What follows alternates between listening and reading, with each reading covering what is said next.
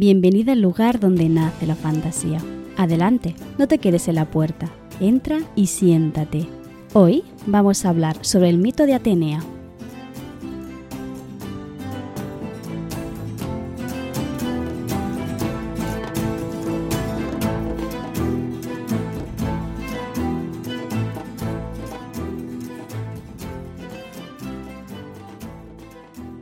En este capítulo vamos a continuar con nuestro recorrido que hemos hecho a través de los dioses olímpicos. Nos hemos acercado a cada uno de ellos, conociéndolos, viendo cómo eran o cómo se los imaginaban los, nuestros antepasados, así como sus representaciones más habituales y algunos de sus mitos más famosos. Ya tenemos a los dioses originales, es decir, a los hijos de los anteriores titanes, Ahora hemos empezado, de hecho, a hablar sobre eh, sus hijos.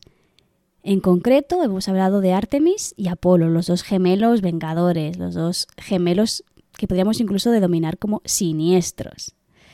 Hoy vamos a hablar de otra diosa que junto a ellos acaba de... Bueno, no acaba de completar porque aún faltarán otros dioses, ¿vale? Pero formará parte también del panteón de esos doce olímpicos. Al igual que te comenté en el capítulo anterior que Apolo va a ser uno de los dioses que van a pasar al panteón romano debido a la importancia, por un lado, que tuvo originalmente en el mundo griego y por otro, la que tendrá en el mundo romano, con Atenea pasa prácticamente lo mismo. Y es fácil de entender. Atenea, seguro que la conoces, es la diosa de la guerra.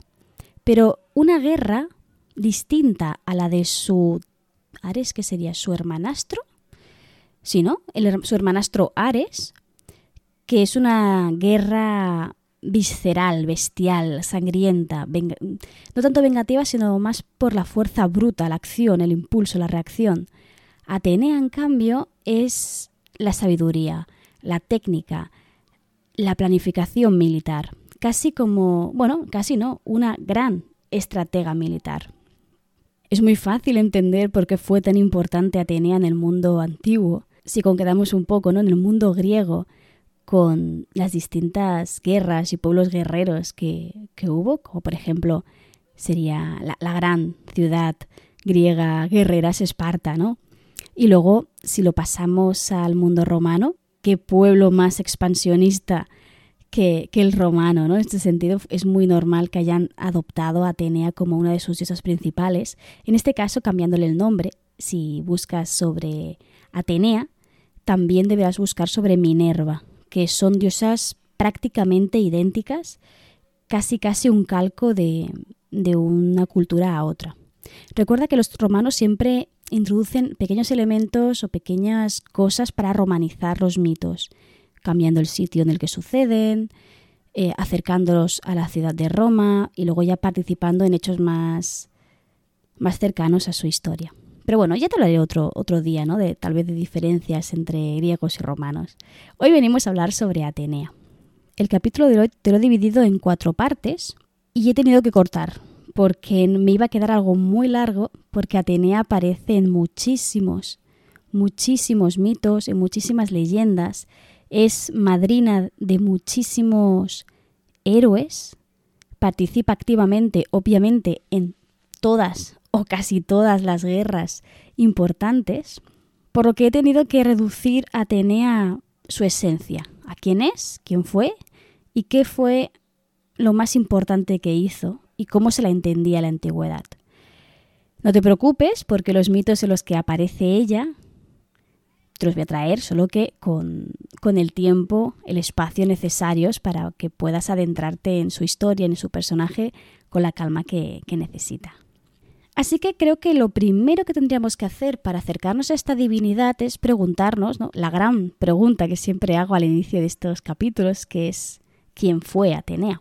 Como ya te he dicho, Atenea es entendida como una diosa de la guerra, pero se le atribuyen ciertas características. Por un lado, se la considera una de las diosas más sabias, también como una de las pocas diosas vírgenes y protectoras de la castidad. Además, también será patrona divina de las artes y manualidades y protectora de varias ciudades. De hecho, esto de protectora de varias ciudades ya lo estuvimos hablando cuando hablamos de Poseidón, porque la mayoría de mitos en las que aparecen Atenea y, Poseidón son enfrentados precisamente en buscar o en conseguir ser el patrón, el dios patrón de ciertas ciudades. En, el capítulo de Poseidón te expliqué cómo Atenea consigue ser la patrona de Atenas, que entonces aún no se llamaba así, sino que cogió el nombre de la diosa después de aceptarla como, como su diosa.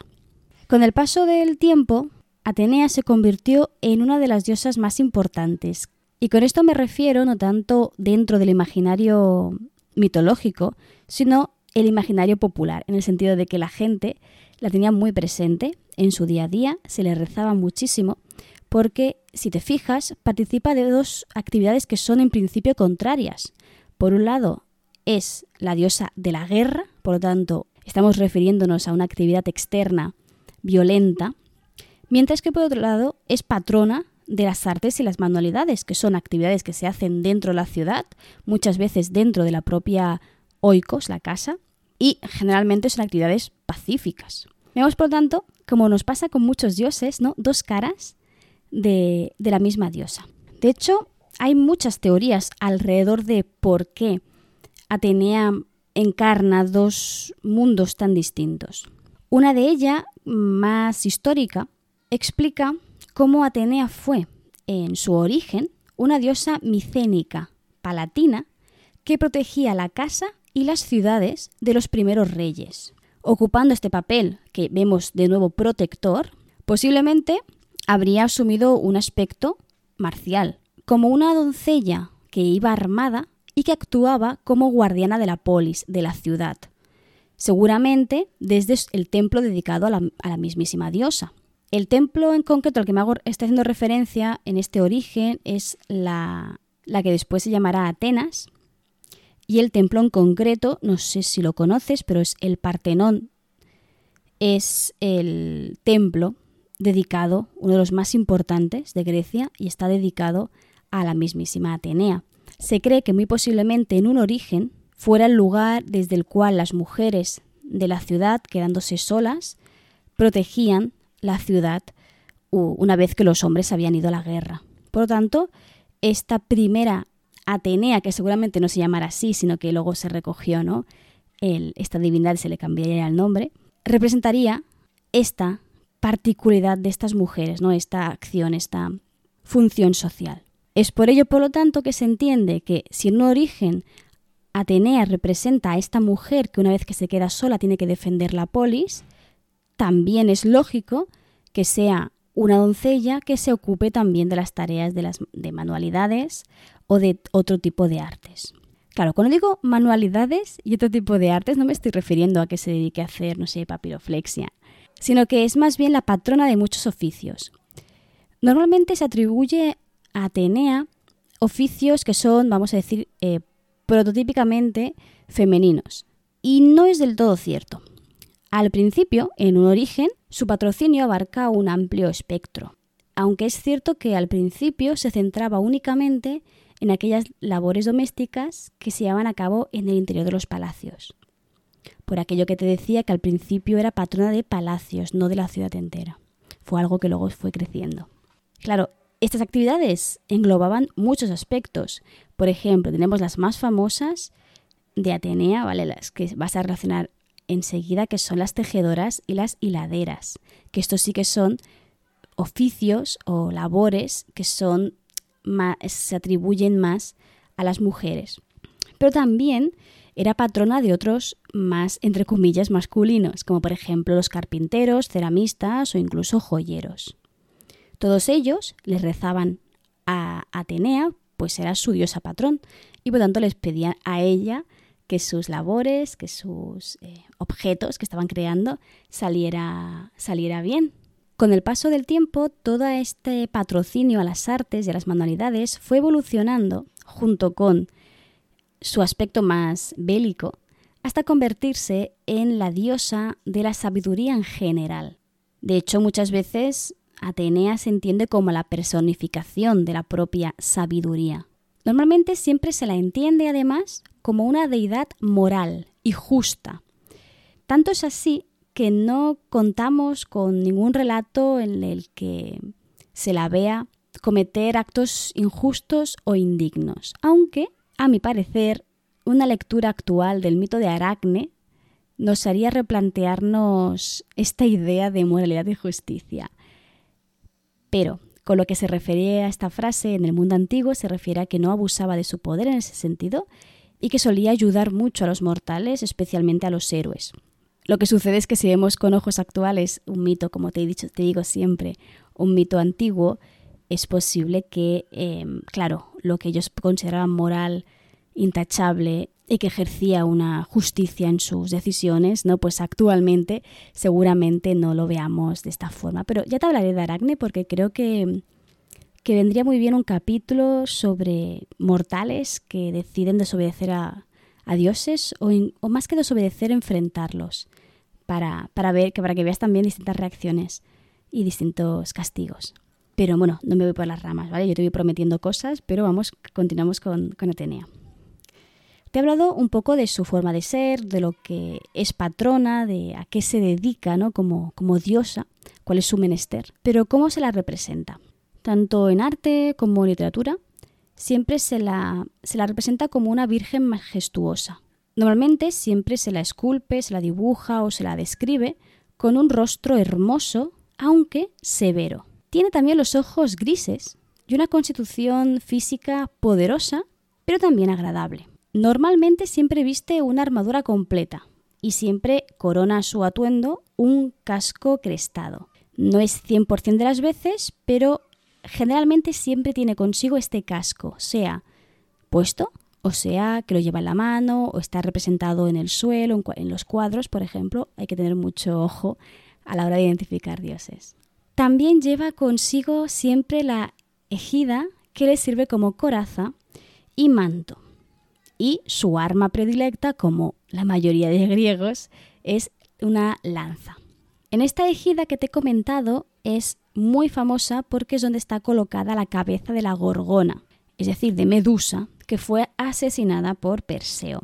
En un capítulo anterior, en uno de los primeros capítulos del podcast, o sí fue uno de los primerísimos, te hablé por un lado del héroe Perseo y por otro de Medusa, ¿no? Como en un capítulo, en dos capítulos contrastando dos versiones distintas de la misma historia.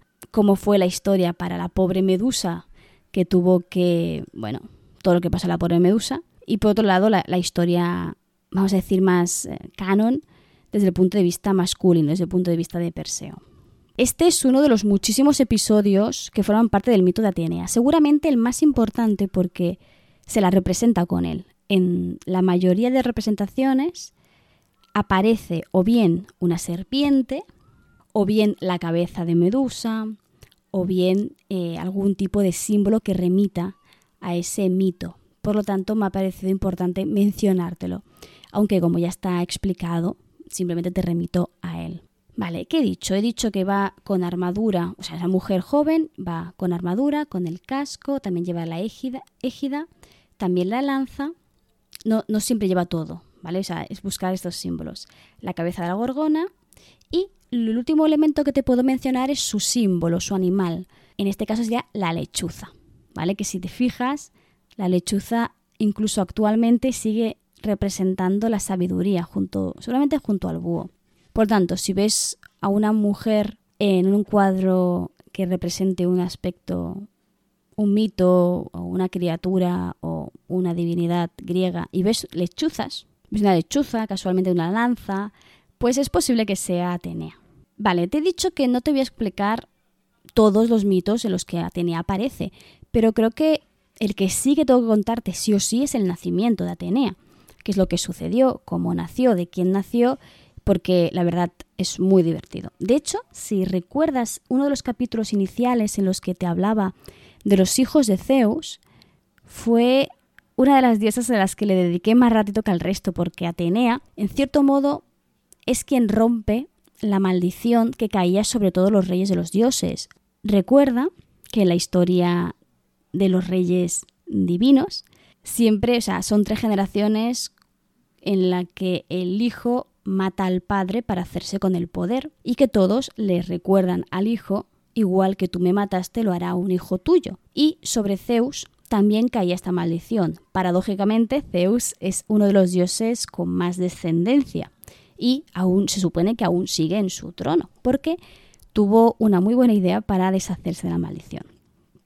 Aunque ya te la conté, creo que es importante volver a contar para que sepas la importancia real que tiene Atenea dentro del imaginario, porque es un poco el motivo por el que mm, estos dioses, esta nueva generación de dioses, se asientan en el trono y ya se van a quedar ahí. Vale, ¿cómo empieza el mito de, de Atenea? Pues con Zeus haciendo de las suyas, para variar. Su madre, la madre Atenea, es Metis, una oceánide que personifica la sabiduría y la astucia. Si te fijas, ya empiezan a haber lazos con su hija. En muchas interpretaciones se entiende como la primera esposa de Zeus. Aquí ya recuerda que el tema de si era es la única esposa de Zeus o tuvo más esposas es un tema del que estuvimos hablando en el capítulo de los hijos de Zeus, precisamente, porque es algo que depende de la versión, depende del momento.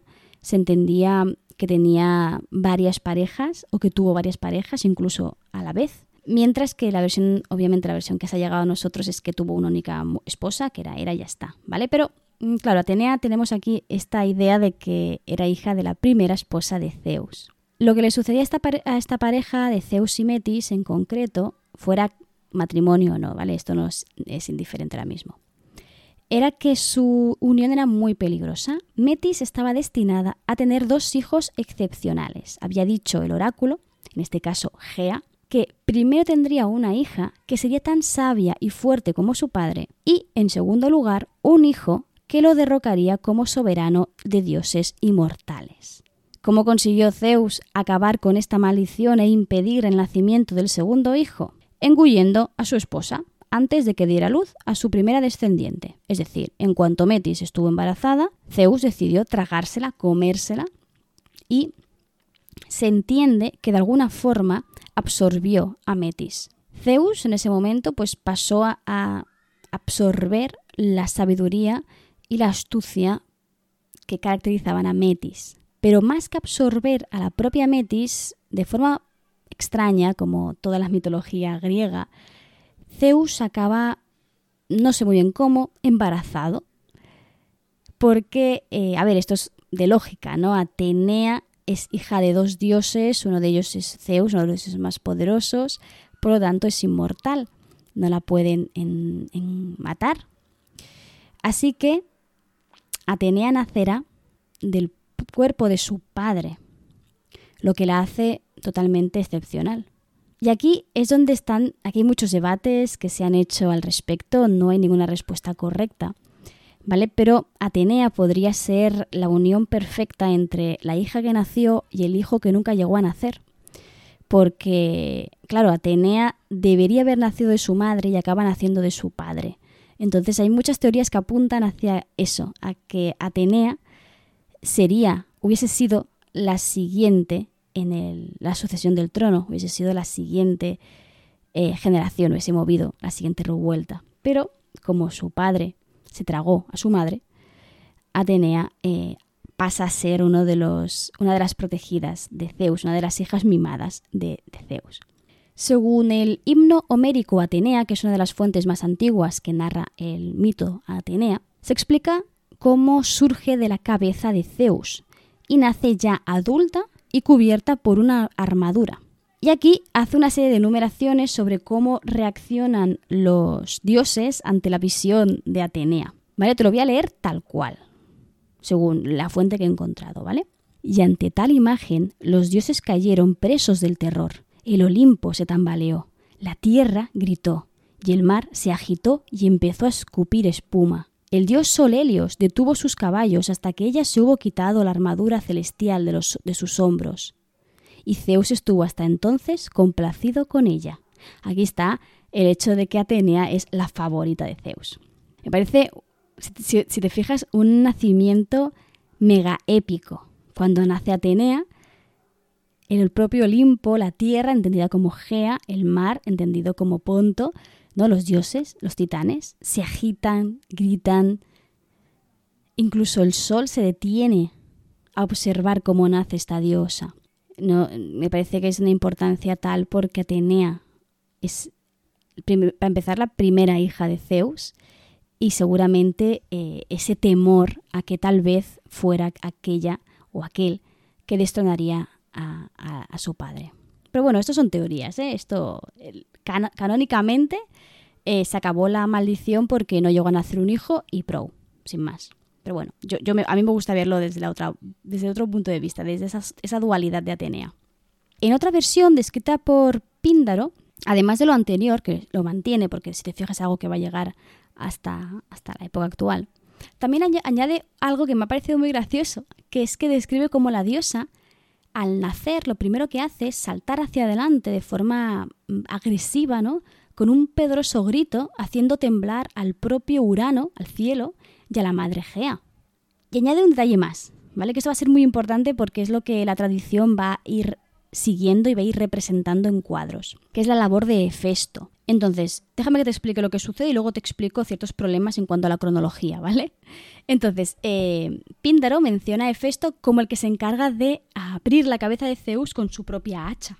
Atenea está atrapada dentro de la cabeza de su padre y él tiene que abrir la cabeza a Zeus para que Atenea pueda salir de ella. Depende de la versión, ¿vale? En versiones posteriores, quien hace esto no es Hefesto, sino que puede ser eh, Prometeo, eh, Hermes o una divinidad menor llamado Palemón. ¿Qué pasa si decimos que es Hefesto? Bien, tenemos ciertas incoherencias. Esto pasa muchísimo con la, mitología, especialmente cuando es tan, antigua. Si recuerdas el mito original, normalmente se entiende que Zeus primero se casó o estuvo con Metis, dejó, la dejó embarazada, se la, la comió y nació de su cabeza Atenea. Como Zeus tuvo un hijo, entre comillas, por sí solo, sin necesidad ¿no? de que una mujer pariera esa criatura, era que, en ese momento entiendo que ya se ha casado con él, decide tener un hijo por sí misma, sin intervención masculina, y tiene a Hefesto.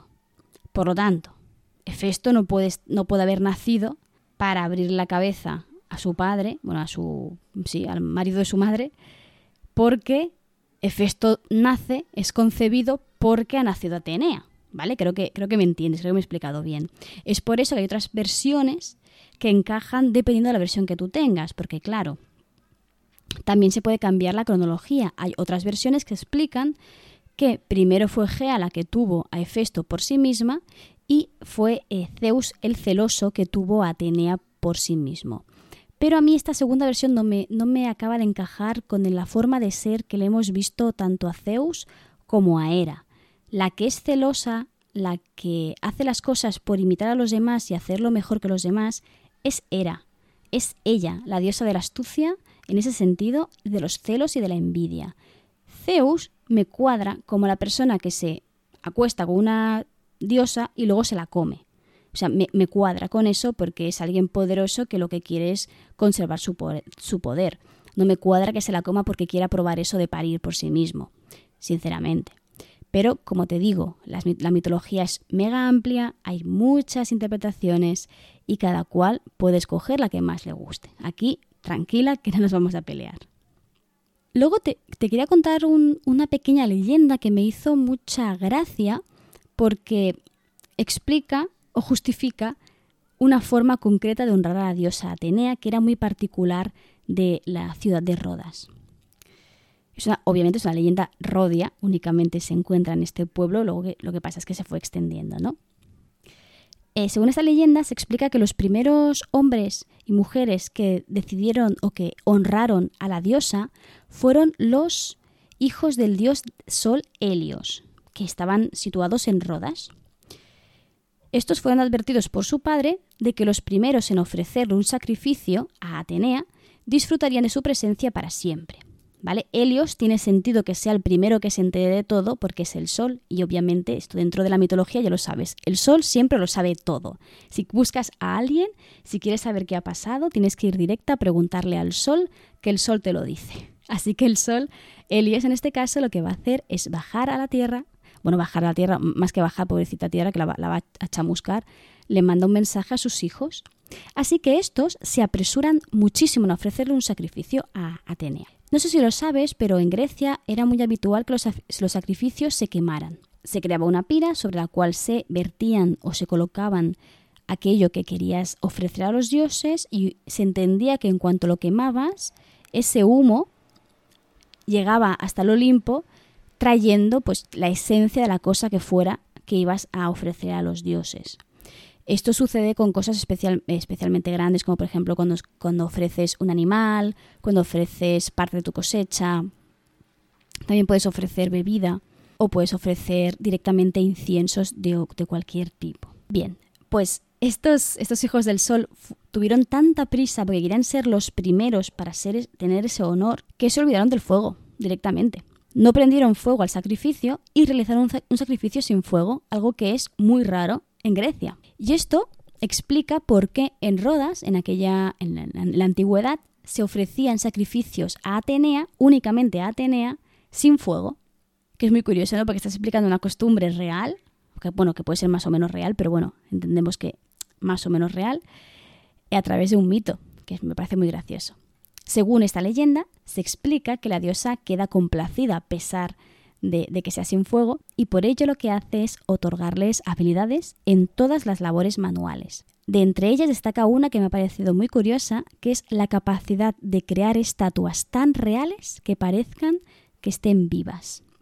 Si queremos conocer mejor o más en profundidad a Atenea, uno de los elementos característicos de esta diosa precisamente es que tiene muchos nombres. Atenea es siempre Atenea, pero generalmente utiliza ciertos epítetos que los puedes entender como sobrenombres que te muestran parte de su forma de ser, su carácter y sobre todo lo más importante, lo que, lo que le caracteriza. Te aviso de que tienes que tener en cuenta que el mito de Atenea va a ir evolucionando y cada vez se le van a atribuir más características y por tanto más sobrenombres.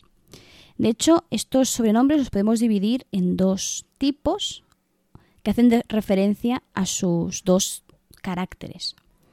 Por un lado, hacen referencia ¿no? a su parte más beliciosa, los títulos tales como Promacos, que sería campeona, Stenias, que sería poderosa, Areia, entendida como beliciosa, pero literalmente que quiere decir compañera de, de Ares, entre otros muchos.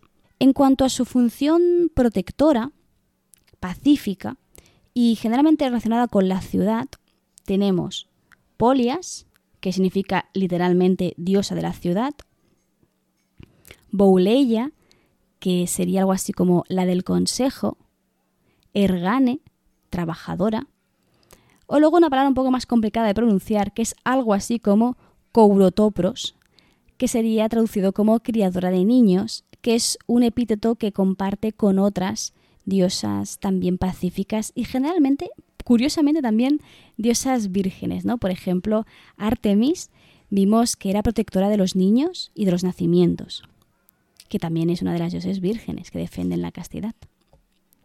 Sin embargo, a pesar de tener tantos y tantos nombres y sobrenombres y títulos, el más común de Atenea es Palas. Tal vez sea precisamente por este uso tan común de Palas que tengamos muchas versiones y teorías que pueden explicar por qué se le llamaba Palas. Y esta problemática viene por algo muy simple y es que no sabemos traducir Palas. Si vas a los textos antiguos, siempre normalmente o hablan de Palas, hablan de Atenea o hablan de Atenea Palas. Entonces, entendemos que Atenea Palas es un mismo personaje, pues Atenea y Palas debe ser el sobrenombre, pero no se sabe traducir correctamente este título, a pesar de que aparezca en muchas, muchas referencias a esta diosa a través de Palas. La más aceptada por los filólogos y lingüistas es el que procede de palaque, que quiere decir eh, concubina de forma literal, pero que en, derivado a palas haría referencia a muchacha o doncella, entendido como mujer joven y seguramente entendido también como sin casar aún, que hace referencia pues a su virtud de diosa de la castidad. Pero también se ha valorado que proceda del término palien o palein, no sé cómo se pronuncia porque no sé griego, eh, lo siento. Que básicamente viene del verbo blandir, ya que siempre o casi siempre aparece representada blandiendo una lanza.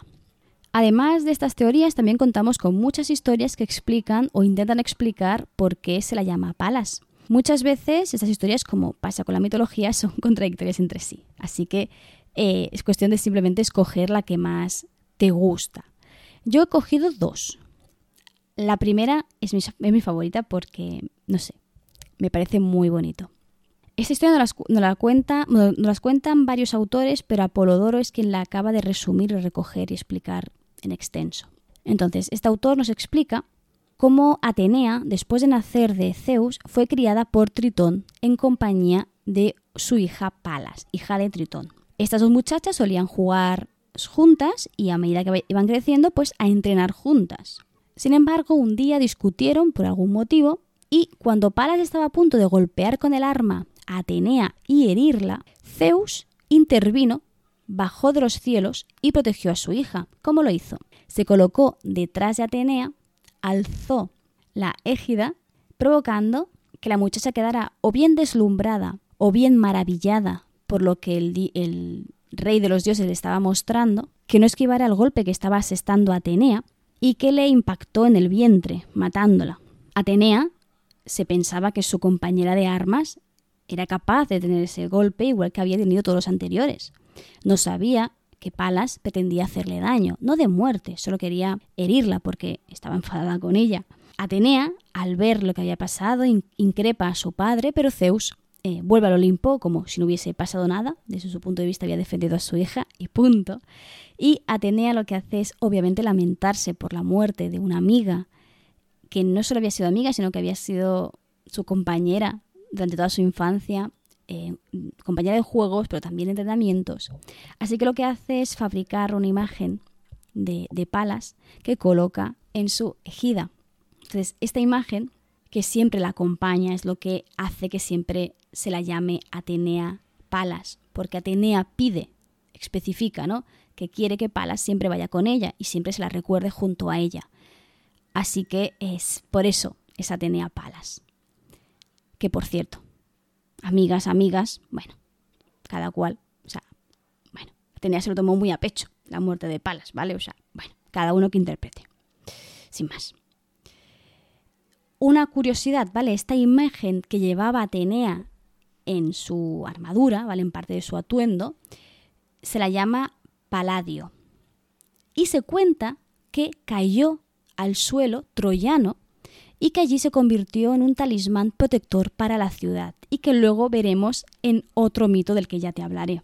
¿Cuál es la segunda versión de este mito? Es una versión mucho más sangrienta, mucho más violenta, más afín, ¿no? Esta Atenea guerrera, que cuenta cómo en la mm, gigantomaquia, en el momento en el que dioses tienen que enfrentarse a los gigantes, Atenea en concreto se enfrenta a uno llamado Palas, no solo lo mata, sino que lo que hace es arrancarle la piel para fabricar con esta piel una coraza. Como lleva la coraza de Palas, pasa a ser Atenea Palas.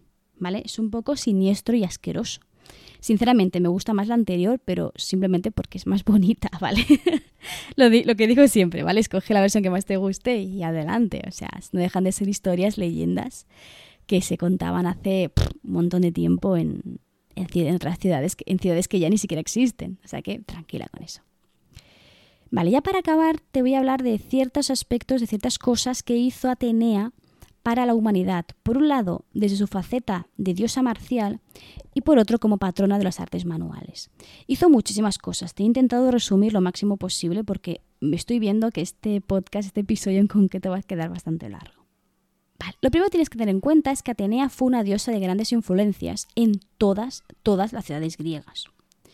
Tanto que su importancia estaba únicamente subordinada al mismísimo Zeus, del que además era la hija favorita. Por lo tanto, digamos que Zeus y Atenea hacían un tándem muy interesante en cuanto a...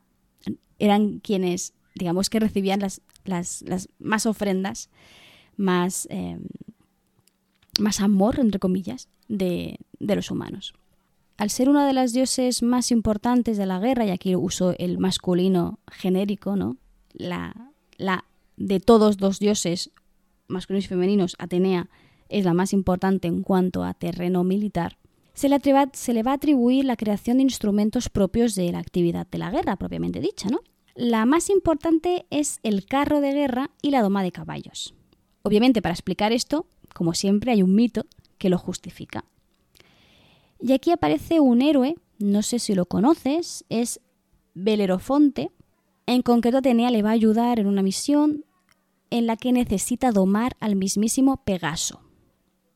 El héroe en concreto no encontraba ninguna brida que fuera capaz de desbravar al caballo inmortal, hasta que esa noche, que había, había estado durmiendo, bueno, le habían aconsejado dormir en el templo de Atenea y así lo hizo, en mitad de la noche, en, sueños, Atenea se le apareció, le tiende una brida ideal, ¿no? Se supone que ideal para domar a ese caballo y también le explica cómo puede hacerlo.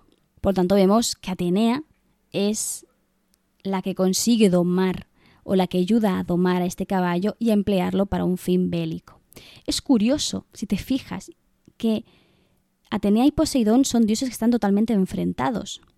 Poseidón es un dios irascible, el, dios de las tormentas, de los terremotos, de los tsunamis, ¿no? un dios que, de una para otra te, hace temblar la tierra entera solo porque se ha enfadado. ¿no?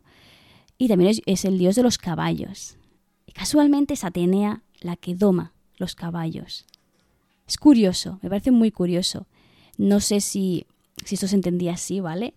Pero me parece muy, muy curiosa esta posible interpretación, esta posible relación entre estos dos dioses. Además, Atenea y Poseidón están continuamente enfrentados. Son dos dioses que, si, si fueran actuales, diría que se caen mal continuamente, ¿vale?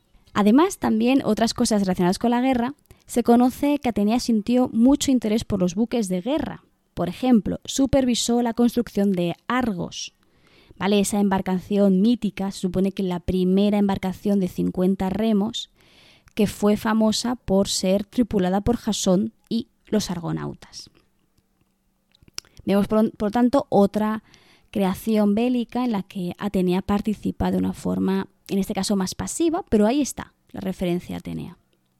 Después tendríamos la parte pacífica, la parte relacionada con las artes manuales. Pero entre medias, entre la guerra y lo que sucede dentro de la ciudad, ¿no? las, los, las artes manuales, tenemos una posición intermedia, donde se encuentra la música. Porque sí, Atenea fue venerada también con otro nombre que era Salpings, que se traducía como trompeta, concretamente en la ciudad de Argos porque se explica que la flauta fue un invento suyo.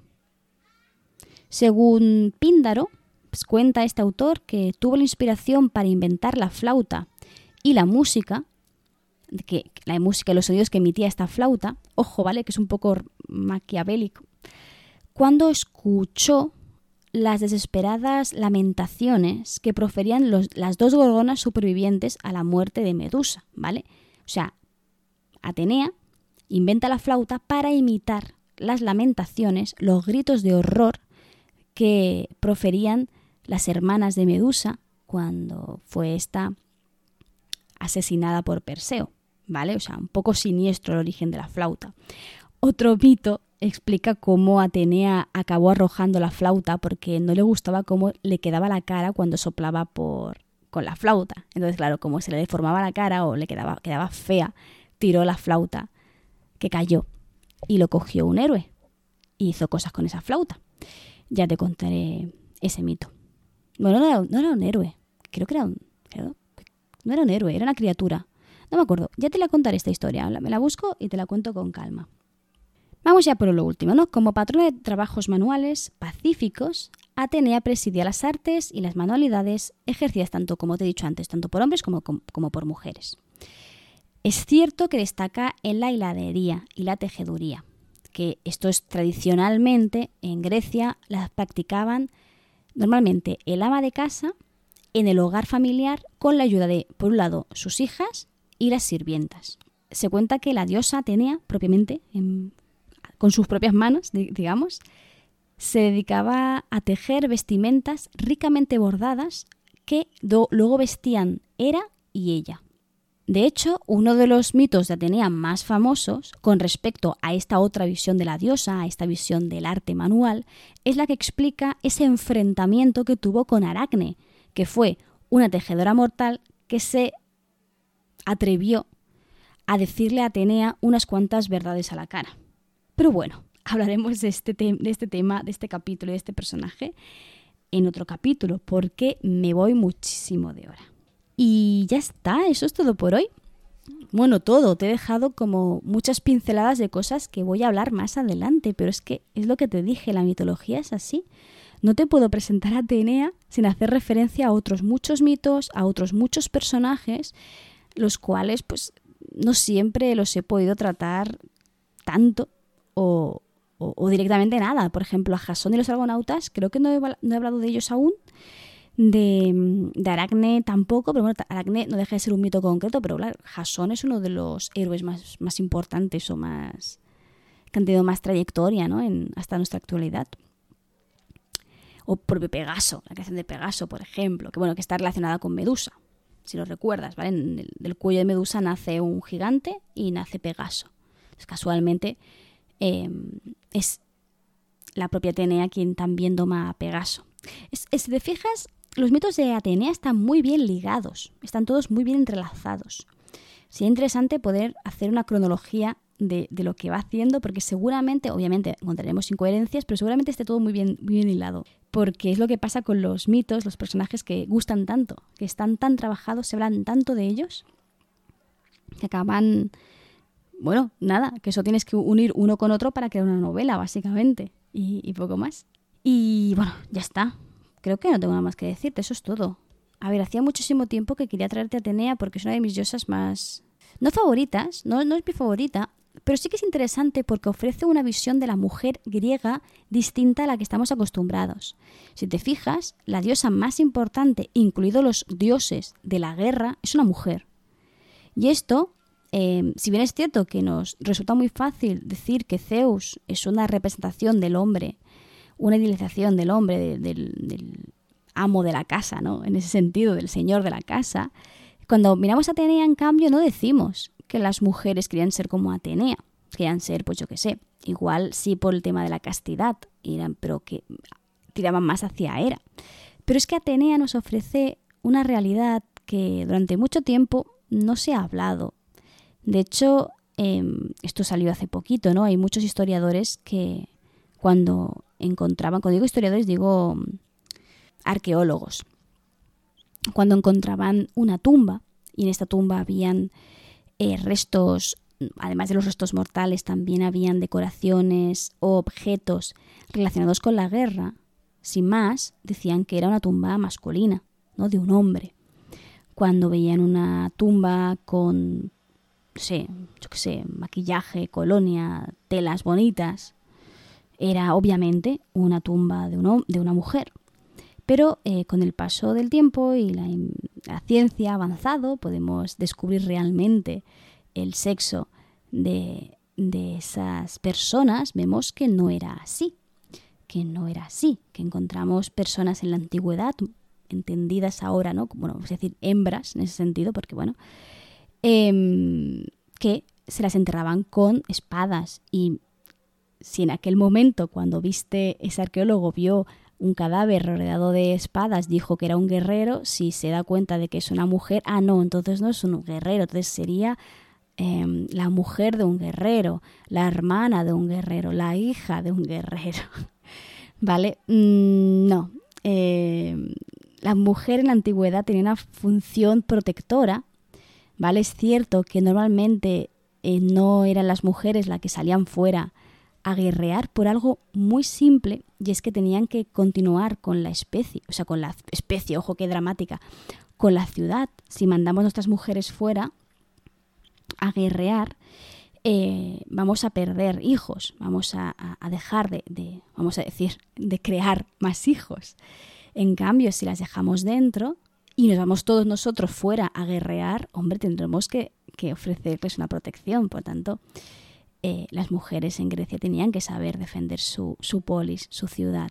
Obviamente habían ciudades y ciudades, no es lo mismo Atenas que era muy, muy cerrada en este sentido que la propia Esparta, ¿vale? Lo siento si te hablo mucho de Esparta. Ya sabes que estoy escribiendo una historia sobre mujeres espartanas y, claro, es que me sale solo. Por lo tanto, eh, nada, voy a estar escribiendo sobre mujeres que se pegaban de hostias, entre otras cosas. no, en verdad solo es una.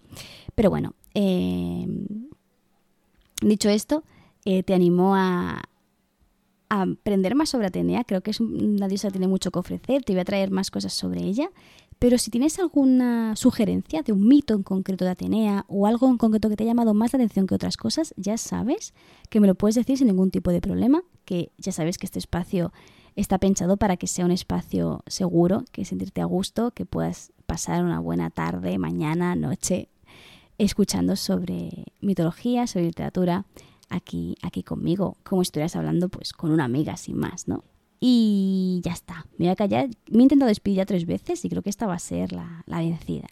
Te recuerdo de siempre, ¿vale? Que te puedes suscribir a mi newsletter, que tienes eh, la posibilidad de suscribirte a mi canal de Twitch, en el que a través de Prime te sale no gratis, pero sí incluido con el tu precio de Prime, en el sentido de que no pagas nada por la suscripción, porque estás pagando el Prime básicamente. Y, nada, y que te agradezco mucho es que me escuches, que te quedes hasta el final, que me des eh, me gusta y todas esas cosas que dicen los influencers de, de hoy en día. Pero lo más importante es que nos escuchamos el martes que viene y que aquí, en este pequeño rinconcito de internet, siempre, siempre, siempre vas a ser bienvenida.